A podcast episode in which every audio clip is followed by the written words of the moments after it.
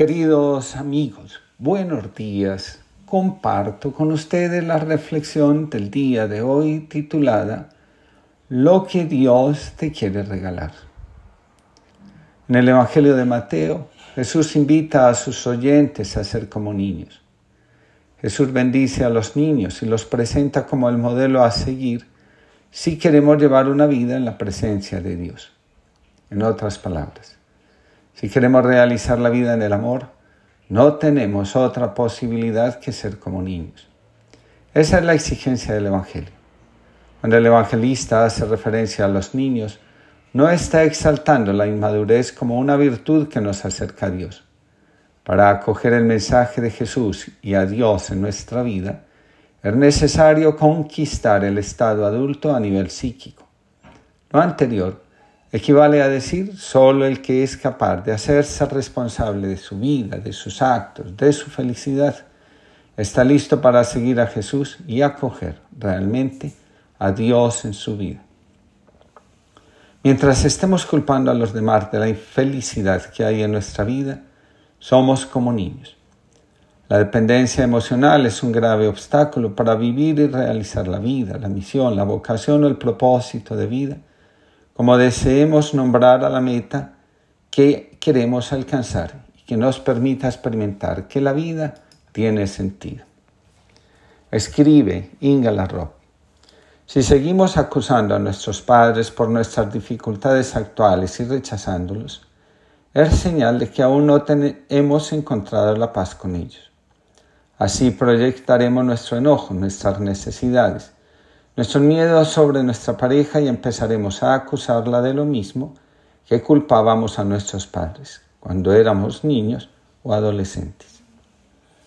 Nasruddin iba todos los días a pedir limosna en el mercado y a la gente le encantaba tomarle el pelo a Nasruddin con el siguiente truco. Le mostraban dos monedas, una valiendo diez veces más que la otra. La gracia era que Nasruddin siempre acogía la de menor valor. La historia se hizo conocida por todo el condado. Día tras día, grupos de hombres y mujeres le mostraban las dos monedas, y Nasruddin siempre se quedaba con la de menor valor. Hasta que apareció un señor generoso, cansado de ver a Nasruddin siendo ridiculizado de aquella manera. Lo llamó a un rincón de la plaza y le dijo, Siempre que te ofrezcan dos monedas, escoge la de mayor valor Así tendrás más dinero y no serás considerado un idiota por los demás. Usted parece tener razón, respondió Nasruddin. Pero si yo elijo la moneda mayor, la gente va a dejar de ofrecerme dinero para probar que soy más idiota que ellos. Usted no se imagina la cantidad de dinero que ya gané usando este truco. Maestro, no hay nada malo en hacerse pasar por tonto si en realidad se está siendo inteligente.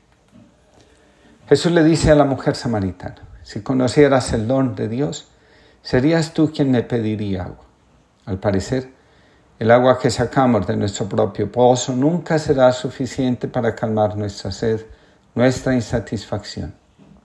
Llega un momento en la vida de todo ser que anhela crecer, donde se hace necesario reconocer, aceptar, asentir, que por mucho que nos esforcemos, no podemos darnos a nosotros mismos lo que solo Dios nos puede dar. Los bienes no calman la insatisfacción del alma.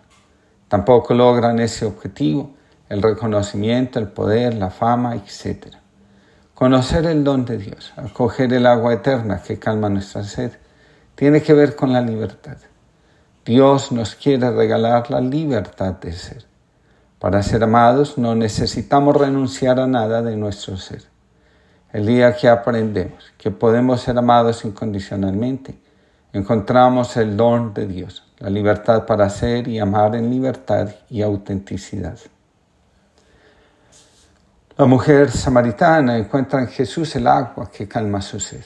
Jesús es presentado por Juan como aquel que puede calmar nuestros anhelos de plenitud y liberarnos de la insatisfacción que aprisiona nuestra alma. Dice el Papa Francisco, el Evangelio contiene una oración muy hermosa de Jesús que se dirige al Padre diciendo, Te alabo, Padre, Señor del cielo y de la tierra, por haber ocultado estas cosas a los sabios y a los prudentes y haberla revelado a los pequeños. ¿A qué cosas se refiere Jesús? ¿Y quiénes son estos pequeños a los que tales cosas han sido reveladas? Detengámonos en esto, en las cosas por las que Jesús alaba al Padre y en los pequeños que saben acogerlas. Dios se revela liberando y sanando al hombre. No olvidemos esto. Dios se revela liberando y sanando al hombre y lo hace con un amor gratuito, un amor que salva. Por esto Jesús alaba al Padre, porque su grandeza consiste en el amor y no actúa nunca fuera del amor. Pero esta grandeza en el amor no es comprendida por quien presume de ser grande y se fabrica un Dios a su propia imagen, un Dios potente, inflexible, vengativo. Los pequeños, en cambio, saben acogerlas y Jesús alaba al Padre por ellos.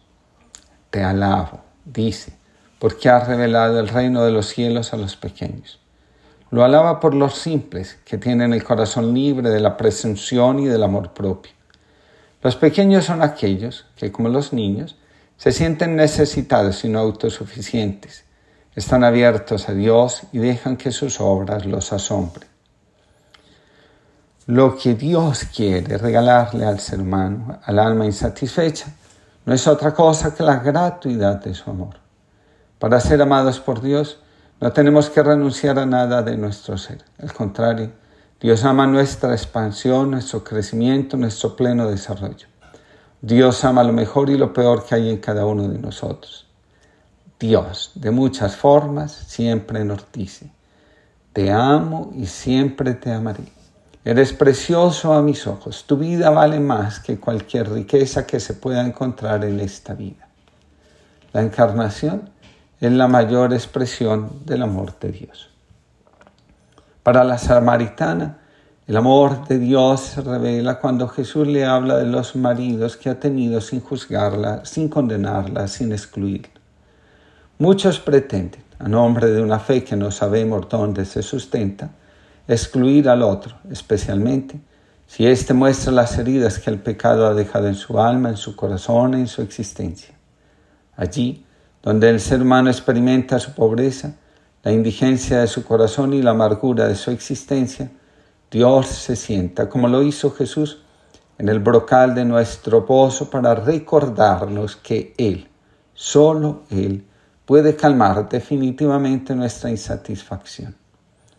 A través de Jesús, Dios nos recuerda que su amor es para siempre y que nosotros no tenemos nada que hacer para merecerlo, pero sí debemos esforzarnos para acogerlo. La gratuidad del amor de Dios tiene tanta fuerza que es capaz de transformar el corazón de un ser humano. La samaritana iba al pozo cuando no existía la posibilidad de encontrarse con los demás. La mujer samaritana descubre que no son las relaciones que establece las que van a dar plenitud a su alma, sino el encuentro con Jesús. Dios viene a sanar y a reconciliar a la humanidad herida y dividida interiormente. En Jesús, la samaritana descubre un manantial de verdad, de vida y de sabiduría que no había encontrado en ningún otro lugar, ni en ninguna de las relaciones en las que se había embarcado anteriormente. La mujer ha hecho pacientemente el paso de la dispersión a la unificación en el amor de la mano de Jesús. Donde hay insatisfacción, el corazón no ha logrado entrar en contacto con el verdadero amor, ese que viene de un lugar que definitivamente nos trasciende. Dame, Señor, valentía para exponerme, flexibilidad para tambalearme y fortaleza para no caer. Dame, Señor, un corazón que se estire y una piel sensible unos ojos despiertos y oídos atentos para no ser sordo a tu paso silencioso. Dame, Señor, sorpresas, muchas sorpresas, para que nunca me apoltrone en el cómodo sillón de mis inocuas seguridades. Y si algún día pienso que lo sé todo, o creo hacer pie por los mares de mi alma, ponme de nuevo ante el abismo del no saber, para que así recuerde un día más que eres el Dios de las sorpresas insondables. Oscar Cala Jesuita, que tengamos todos una linda jornada y que abramos nuestro corazón a la gratuidad del amor de Dios.